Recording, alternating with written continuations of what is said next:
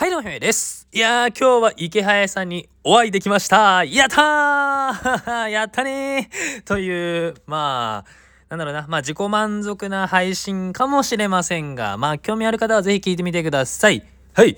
何かで、あの何かって言いますと、クラスターっていう昨日ご紹介しました VR、まあメタバースの SNS ですね。クラスターっていうのがあります。そこで、昨日会えなかったんですよ。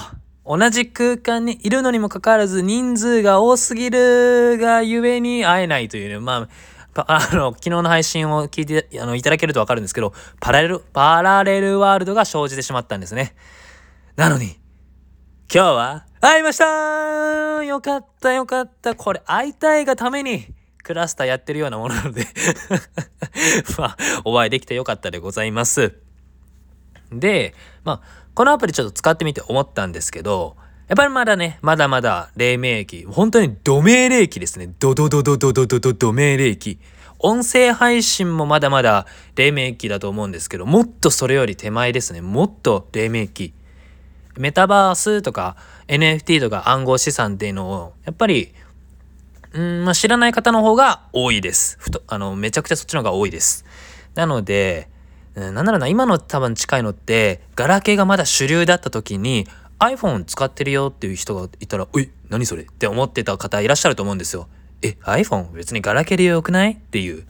僕はどうなんかな？僕あの実は初めて持ったスマートフォンがもうスマートフォンなんです。初めて持った携帯がスマートフォンなんですよね。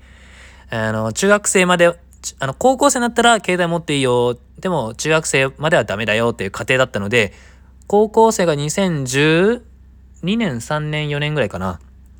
まあその時は結構もうみんなスマートフォン持つあのみんなそうだったのでスマートフォンでした一番最初は。いやだからまあそんなになんかガラケーは正直触ってないのでよくわからないんですけど小学生とか中学生の時はガラケー使っている同級生めっちゃ羨ましそうあの羨ましかったですね。うわいいな俺も欲しいなでもお父さんとお母さんダメって言うんだよねっていう。そういう家庭でしたよ。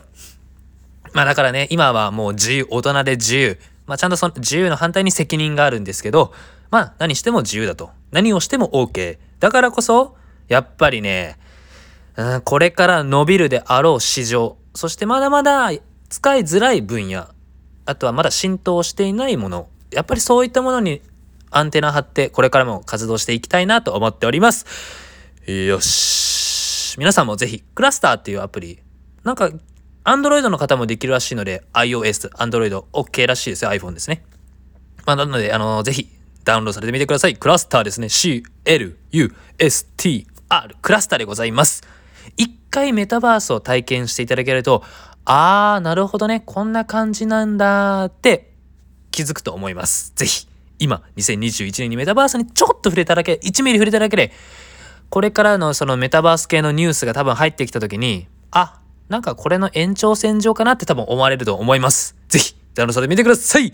はい、ここまでお聞きされ本当にありがとうございます。もしよろしければいいねとフォローお願いいたします。また次回のラジオでお会いいたしましょう。またね。バイバイ。